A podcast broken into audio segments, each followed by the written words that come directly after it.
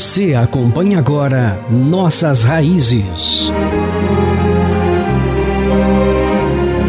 Partes de diversas mensagens pregadas pelo pastor Valmor Leonel Batista. a necessidade de que cuidemos na nossa vida para não caminharmos os caminhos da perversidade, os caminhos da mentira, do engano, do dolo, da falsidade e tudo isto que, de alguma maneira, está trazendo prejuízo irreparável para a vida cristã.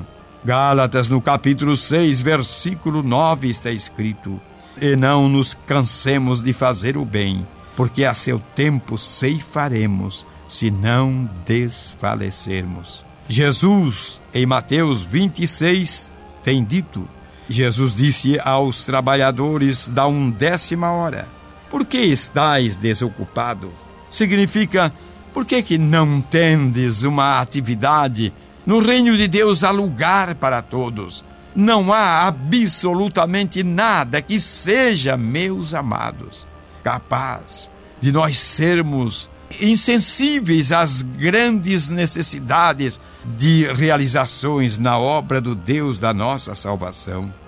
Salmista no Salmo 42, 1 e 2 está escrito: Como suspira a corça pelas correntes das águas, assim por ti, ó Deus, suspira a minha alma. A minha alma tem sede de Deus, do Deus vivo. Quando irei e me verei perante a face de Deus? Amados, cada crente, individualmente, será submetido a um julgamento para averiguar a qualidade de material que usou na construção da sua vida cristã. Nós sabemos muito bem, meus queridos, que há necessidade de nós termos a nossa vida com um fundamento capaz. E aqui está escrito em 1 Coríntios 3, 12, 13 e 14. Contudo, se o que alguém edifica sobre o fundamento é ouro, prata, pedras preciosas, madeira, feno, palha, manifesta se tornará a obra de cada um, pois o dia a demonstrará, porque está sendo revelada pelo fogo. E qual seja a obra de cada um, o próprio fogo o provará. Se permanecer a obra de alguém que sobre o fundamento edificou, esse receberá galardão. Amados, cada crente será categorizado, terá a sua categoria no tipo de vaso que foi na igreja do Senhor aqui, o que certamente serve de pensamentos solenes para todos nós. Primeiro, o objetivo desta metáfora é dupla ensinar Timóteo a ter paciência com os diversos tipos de caráter dentro da igreja. E, em segundo lugar, adverti-lo contra o contato com toda a impureza e falso ensinamento.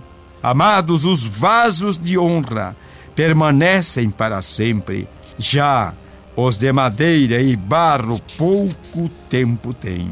Os vasos de honra na casa do Senhor são vasos capacitados, decididos por Cristo todo o dia. Em segundo lugar, existe neles o espírito evangelístico, procurando mostrar Jesus aos seus semelhantes. Ainda, em terceiro lugar, haverá uma vida dedicada, assistindo aos cultos na igreja, sendo um bom cooperador ainda um vaso de honra. Ele é dizimista, sabendo que a causa do reino de Deus precisa de nossa fidelidade nesta obra tão maravilhosa. Em quinto lugar, a necessidade que estes vasos conduzam a sua família na vida cristã, sendo o exemplo para os filhos. E em sexto lugar, só poderemos ser um vaso de honra depois de encontrarmos com Cristo através do processo e da vida de santificação. Dentro desse plano maravilhoso de destaque para a nossa vida diária, nós precisamos viver uma vida tal em que a glória do Pai, a manifestação dos céus, o poder do Espírito Santo seja em nós um ambiente contínuo e que nosso vaso não tenha porosidade, não tenha rachadura, não tenha defeito, mas seja um vaso exatamente de honra para louvor do nome do Senhor.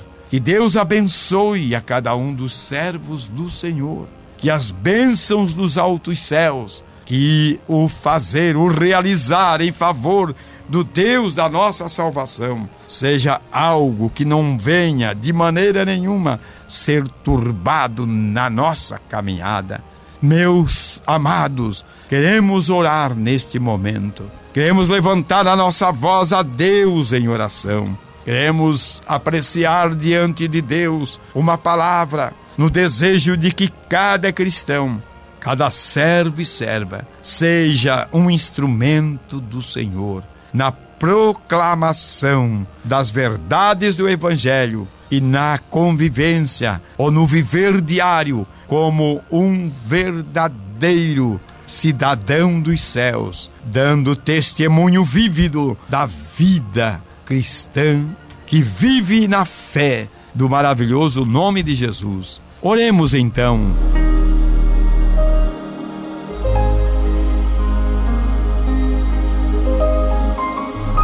Amado Deus e Pai celestial, na tua presença, no nome de Jesus, nós oramos a ti.